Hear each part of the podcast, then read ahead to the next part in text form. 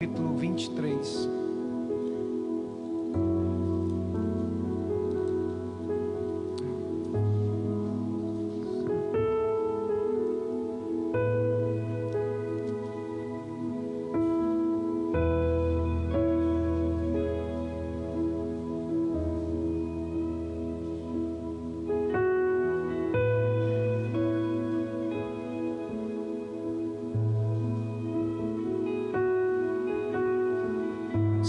Samuel capítulo 23.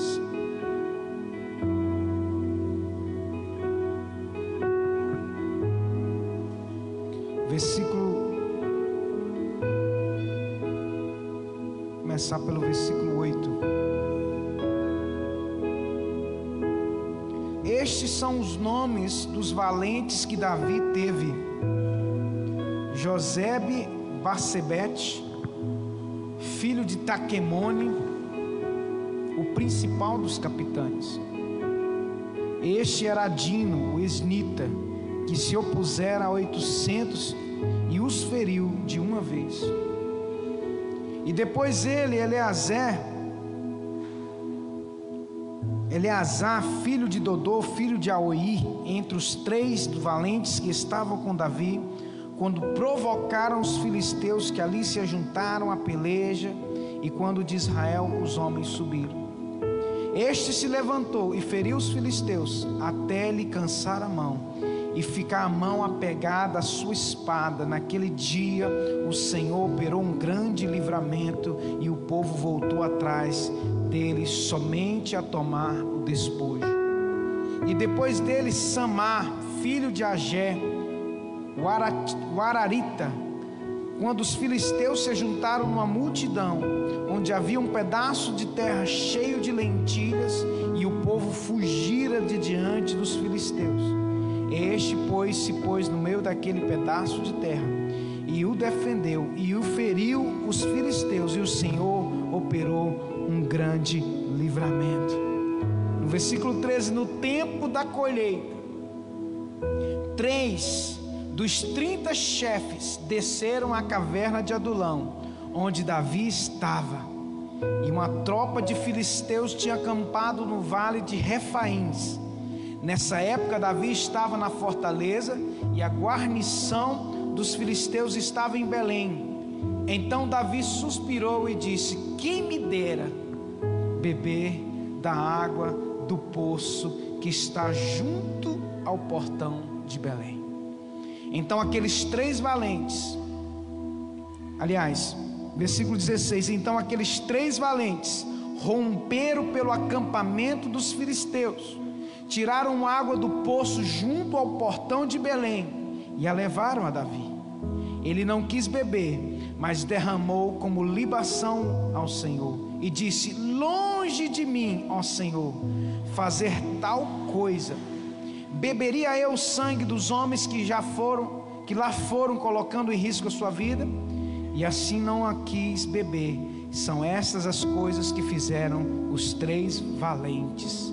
Versículo 19: Eles era mais nobre do que os trinta e se tornou o chefe deles. Contudo, não chegou aos primeiros três.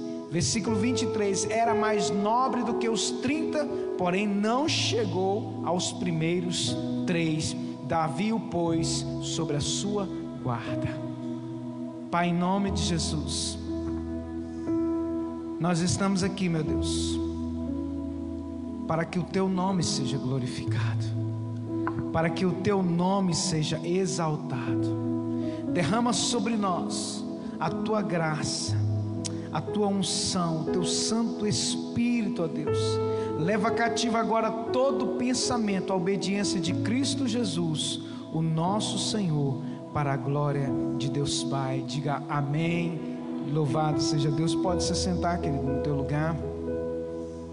Aleluias. Louvado seja Deus. Esse texto é um texto que me chama muito a atenção.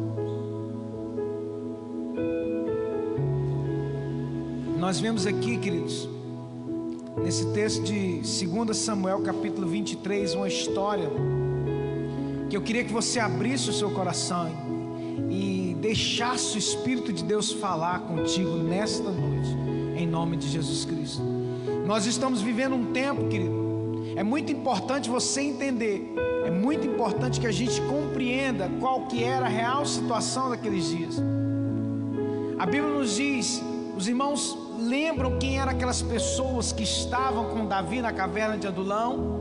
A Bíblia diz quem eram os amargurados de espírito, homens endividados, homens que estavam, meu irmão, foragidos, eram pessoas que estavam vivendo um tempo muito difícil na sua vida. Eram mais ou menos 400 homens.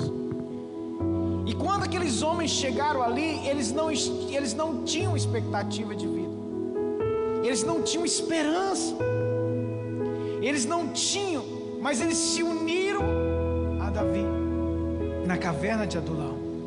Então, querido, às vezes nós estamos passando por momentos difíceis, mas eu quero dizer para você que não, não é o fim. Amém, querido? Às vezes nós estamos passando por um momento, olha, querido, aqueles homens, aqueles amargurados de Davi na caverna de Adulão, eles foram ali porque eles não tinham lugar. Talvez você chegou aqui porque você não tinha para onde ir não existia lugar para você ir, onde que você pudesse encontrar um abrigo, onde você pudesse encontrar uma palavra. E aqueles homens se uniram a Davi. Deus levanta pessoas para que nós possamos nos unir, querido, para que o nosso fim, meu irmão, seja mudado Existia um decreto de morte na vida daqueles homens. Existia um decreto de maldição na vida daqueles homens. Existia, querido, toda sorte de mazelas que você possa entender ou imaginar na vida daqueles homens. Mas o Senhor, meu irmão, levantou um homem, um homem segundo o teu coração, segundo o coração dele, para os conduzir. Então, querido, eu estou nessa noite aqui para dizer para você, querido, que Deus ainda tem levantado pessoas para poder mudar o teu destino. Amém, querido? Deus pode levantar você para mudar o destino das pessoas. Diga, eu recebo essa palavra em nome de Jesus. Querido, mas o que falta, sabe o que, que é? São guerreiros. Onde estão os guerreiros? O que está faltando são os gaditas. Deus, querido, Ele trabalha, Ele quer forjar em nós homens e mulheres segundo o seu coração. Davi estava em Adulão, fugindo de Saul, que era rei de Israel. Davi estava fugindo para não morrer.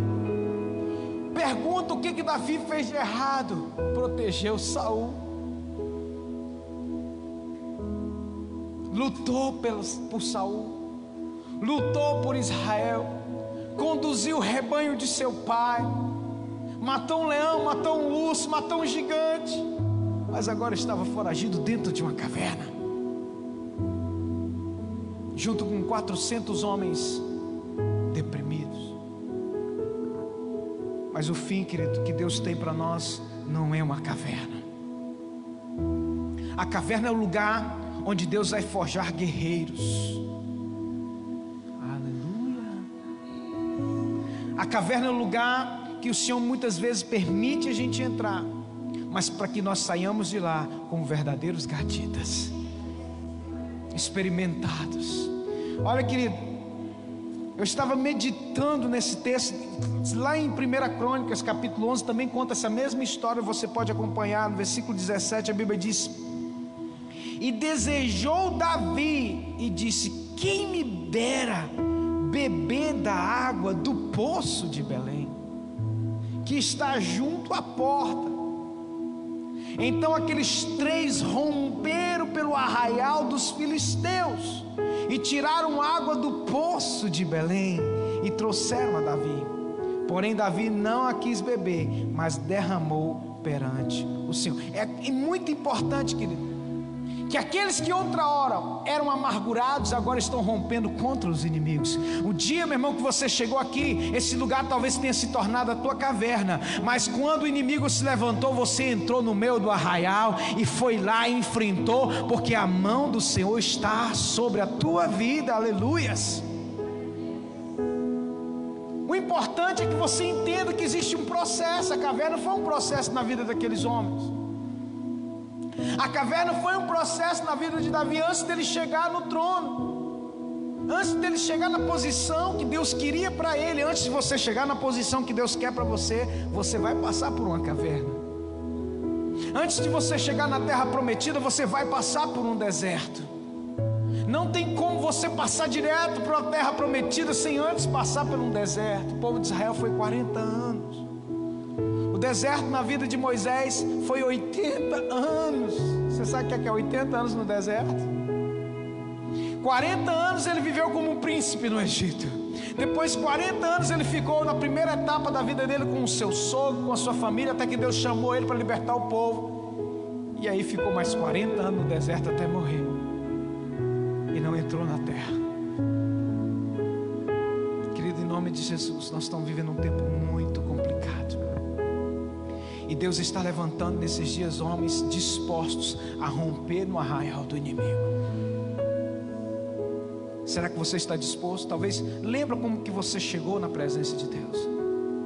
Lembra a forma como que você chegou. E talvez você está chegando hoje aqui. Você que está me assistindo, talvez você está nessa situação hoje. Eu quero dizer para você que Deus estabeleceu uma mudança para a sua vida, meu irmão. Se você crê, o teu futuro vai ser de glória, para a honra e glória do nome do Senhor. Diga, eu creio, eu recebo essa palavra na minha vida. Se crê, aplaude bem forte a Jesus e dá glória. Aleluia. Alguém tem que estar disposto a enfrentar o inimigo. É muito bom a gente receber da água que está em Belém. Mas quem que vai dar vida para tirar água? Eu quero dizer para você que muitos homens doaram a vida, meu irmão, para que você estivesse recebendo da água da vida aqui hoje. Muitos que outrora antecederam as nossas vidas, deram suas vidas para que o Evangelho chegasse até nós, chegasse até você. Foram homens valentes, como aqueles gaditas. O Evangelho não chegou de graça para você, é pela graça, mas ele não chegou de graça até você. Às vezes nós não valorizamos, mas o sangue de muitos inocentes foram derramados para que essa palavra fosse traduzida. Você talvez não entenda, porque você não sabe a história da igreja.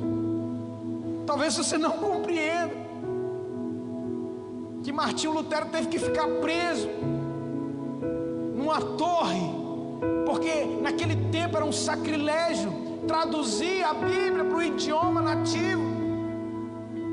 Ele teve que romper contra os filisteus. Ele teve que enfrentar os filisteus. Não teve amor à sua própria vida. John Huss, foi queimado vivo. John Zizendorf, vários missionários que doaram a sua vida para que esse evangelho chegasse a você. Querido, em nome de Jesus, valorize a palavra. valentes, que não julgaram que suas vidas eram valorosas mais do que a sua, pelo contrário, doaram-se aqui ao ponto de hoje nós termos essa liberdade de podermos liberar essa palavra tão maravilhosa e muitos não estão dando crédito. Alguém tem que estar disposto a romper no arraial dos filisteus. Alguém tem que estar disposto, meu querido, a buscar da água da vida. E tirar, meu irmão, da água da vida do poço de Belém. Essa água simboliza Cristo. Belém significa casa do pão. A palavra Belém significa casa do pão. Buscar da água da vida na casa do pão. Alguém tem que romper contra os inimigos, e nesses dias Deus quer levantar gaditas, querido, para romper no meio da multidão. Talvez você não está entendendo nada, mas uma coisa eu quero dizer para você: se o seu coração não estiver ardendo, ele precisa arder novamente.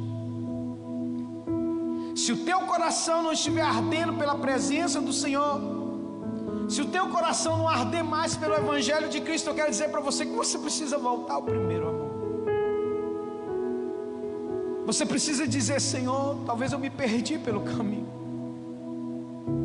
mas eu quero voltar a ser um gadita, eu quero voltar a ser um valente, eu não quero voltar à minha posição antes de amargurado, minha posição antes de depressão, de angústia, de incerteza, de desesperança mas eu quero romper no meio do arraial do inimigo e extrair aquilo que tem de melhor para que o teu nome seja glorificado. E isso, meu querido, não é para covarde. Você me desculpe. Isso é para valente. Você não tem noção o que é Belém, cercada de filisteus, sitiada por filisteus e três homens loucos. Vamos lá. Sabe o que, é que acontece? Se você está disposto a romper no arraial do inimigo, querido, você pode ter certeza que você vai ser o primeiro a beber da água. É o que o texto diz. Você não entendeu? Você vai ser o primeiro a tomar da água de Belém.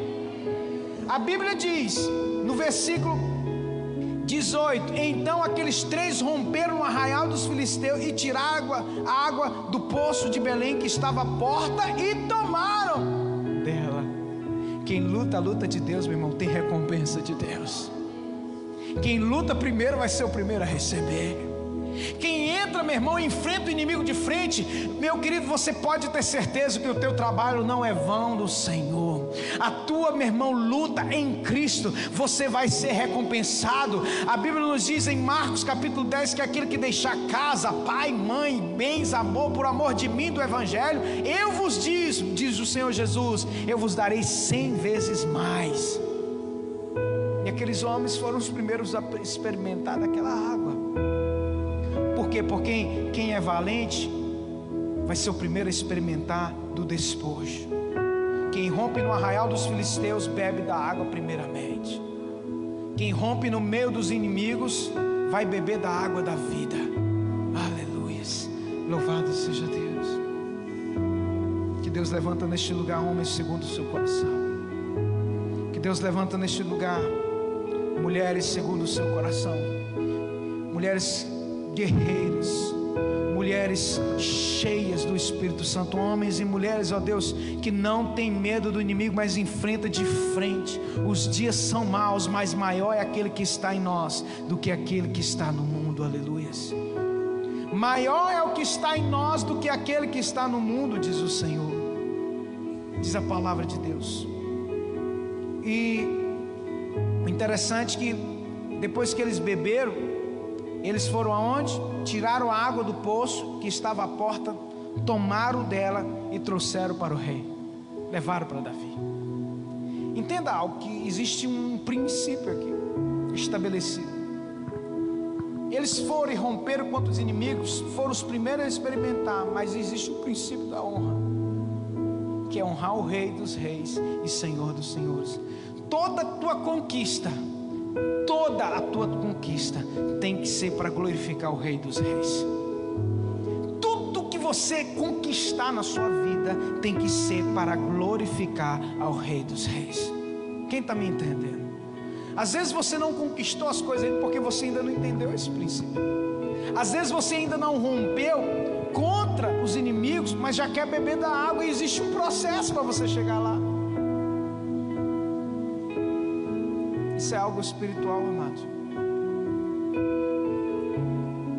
As riquezas espirituais são muito mais preciosas do que as terrenas.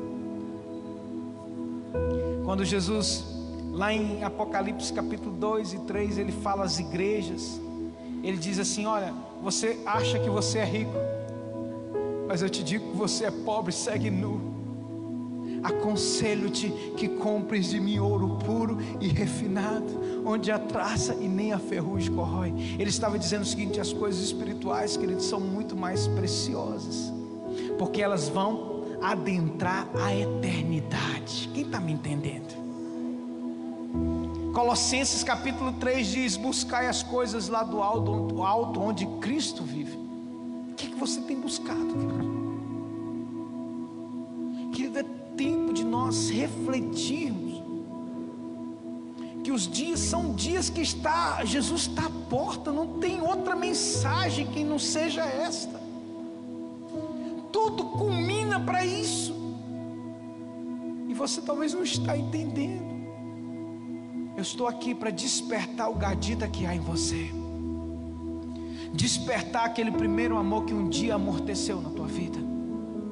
O Espírito de Deus quer suscitar valentes nesses dias, profetas, profetisas, guerreiros, guerreiras do Senhor, que vão no meio do arraial dos filisteus. E no meio do arraial, do arraial dos filisteus simboliza, meu irmão, enfrentar as batalhas que o Senhor quer que você enfrente para poder extrair água. Essa água simboliza, meu irmão, a presença de Deus.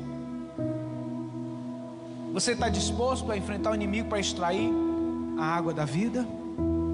Para beber da água da vida? Você está disposto a dar tudo para poder, às vezes, comprar um carro, comprar uma casa, ter um bom emprego? Isso não é ruim a gente conquistar essas coisas, não. Mas o mais importante é o Senhor.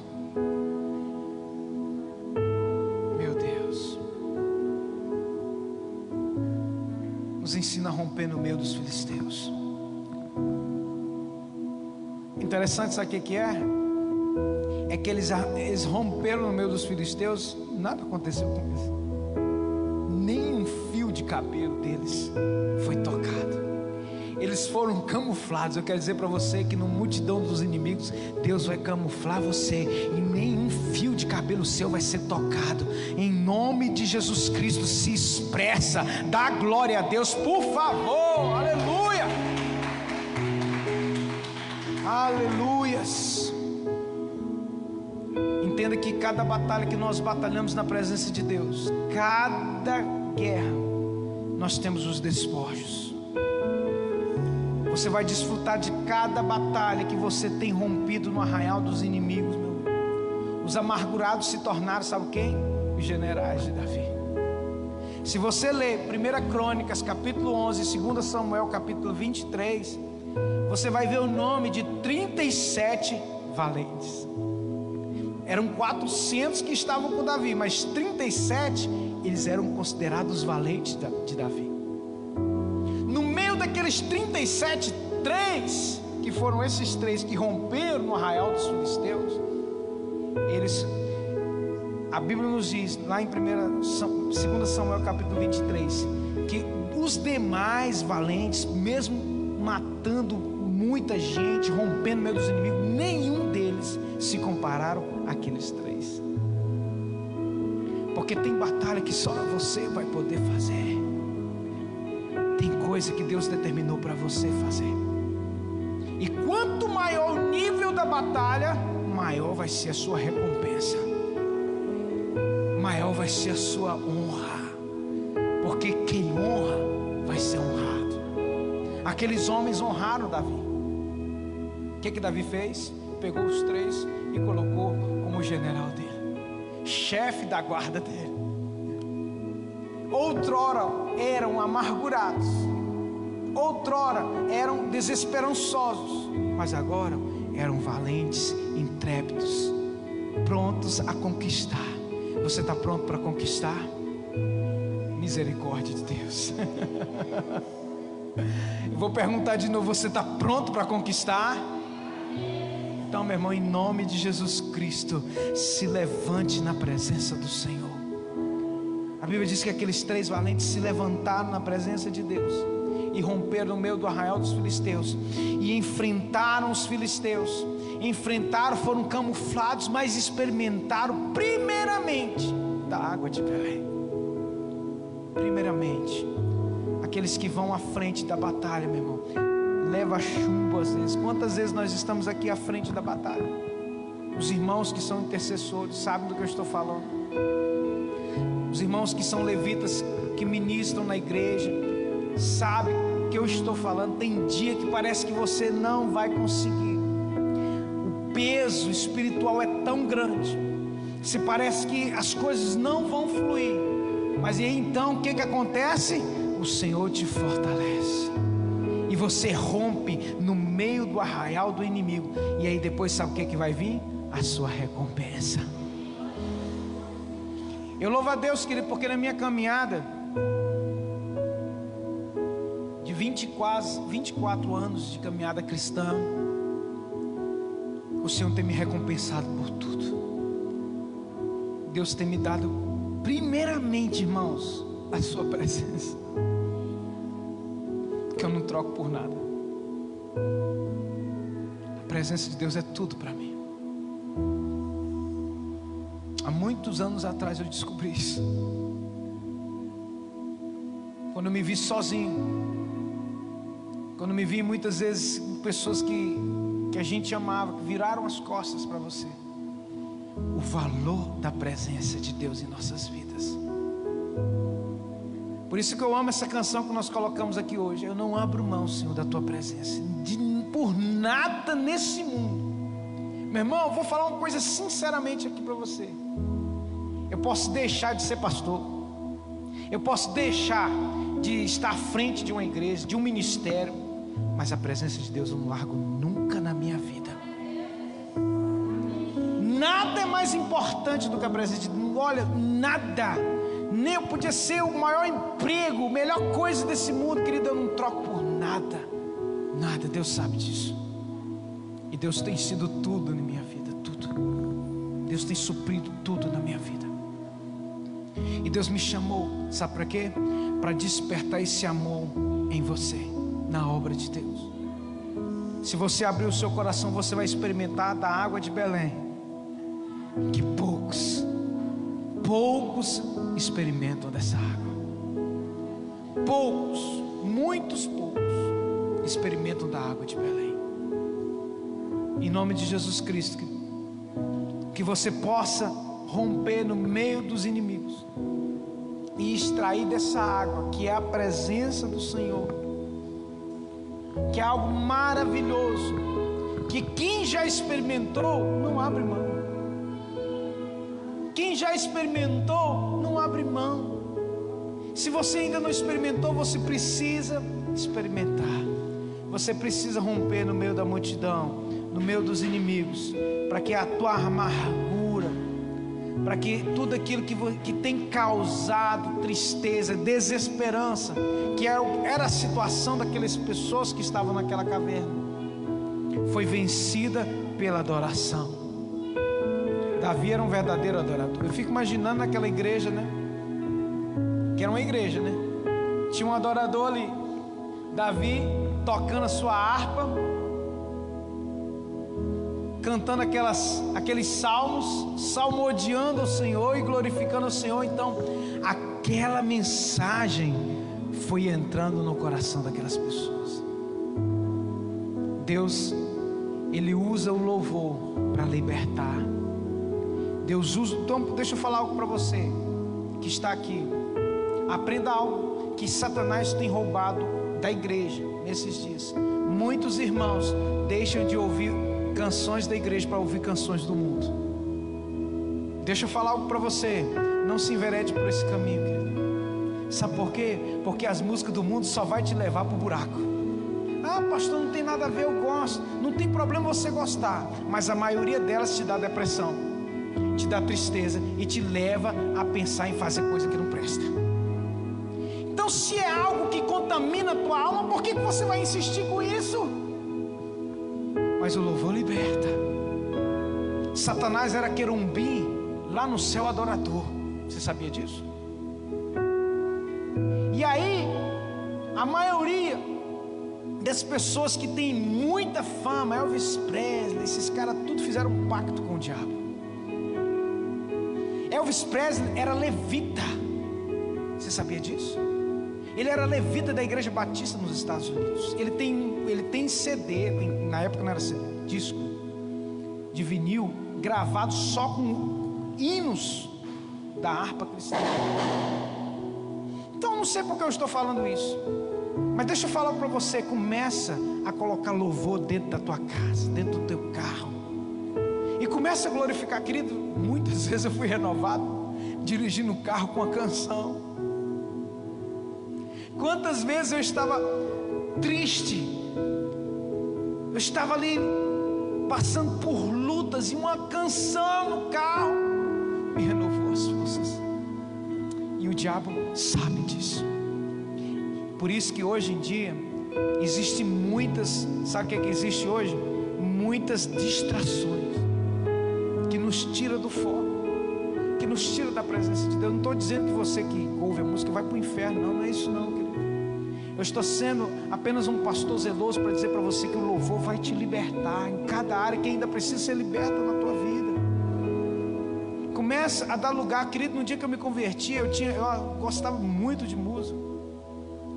Eu quebrei os CD tudo que eu tinha. Não queria mais saber daquilo. Isso é uma experiência que eu tive. E aquilo foi tão libertador porque eu passei a ser, porque o, o louvor quando ele é de Deus, aquela palavra vai entrando na nossa alma vai entrando nossa alma e vai nos dando que libertação, louvor liberta, restaura. Quando, para encerrar, quando Eliseu estava ali no meio do deserto, estava com os exércitos do, dos israelitas, Deus mandou Eliseu para o deserto lá, e, o povo estava muito atribulado. Estava no meio, ia enfrentar uma guerra, ele não sabia se iam vencer, e eles mandaram chamar o profeta. Tá, Eliseu estava passando por aqui no meio do deserto. Ele disse assim: tem um tangedor aqui no meio desse povo. Tangedor é levita. Tem alguém aqui que canta e diz: tem um tangedor. Então traz esse tangedor aqui. E a Bíblia diz que o tangedor começou a ministrar quando ele também. Então veio a palavra de Deus sobre o profeta Eliseu. E ele profetizou: águas virão e vão vi em rumo a vocês e vocês podem ir, que o Senhor está no meio de vós. Então, querido, tem hora que o louvor vai ser diferencial na tua vida. E aí você ouvindo música do mundo vai ser diferencial em que para você? Me explica. Para te lembrar como que era o seu velho homem? É? Porque é assim que o inimigo faz. Então a gente tem que fazer o que, irmão? Deixar o Espírito de Deus fluir. Ontem eu estava passeando com os meus meninos, com eles no carro, dando uma volta. E eu estava ouvindo uma música, eu fui renovado ali, irmãos. O Espírito de Deus me tomou ali naquele carro. E nada paga isso. São momentos únicos na nossa vida. E eu louvo a Deus que isso é frequente na minha vida. Sou melhor do que você, não. É porque eu dou lugar ao Espírito Santo. Não sou perfeito, querido longe de mim querer ser melhor do que você. Não. Eu só estou dizendo que eu dou lugar ao Espírito Santo. A Bíblia diz: Não vos embriagueis com vinho onde há contenda, mas enchei-vos do Espírito Santo. É tempo da igreja se embriagar do Espírito Santo. É tempo da igreja buscar a presença do Senhor. Ser como aqueles homens gatitas que romperam no arraial dos filisteus e extraíram a água de Belém essa água é Yeshua, ela profeticamente simboliza Yeshua. Na casa de pão, que é Belém é casa de pão, você vai buscar a água da vida que está junto à porta. Quem é a porta das ovelhas? Jesus disse: Eu sou a porta das ovelhas. Quem entrar por mim vai à vida eterna. É tudo muito profético. Entenda algo, na Bíblia tudo é profético. Tudo. A Bíblia diz que o Antigo Testamento é a sombra do Novo era o prelúdio do que viria. Então, meu irmão, em nome do Senhor, fique de pé. Eu quero orar por você.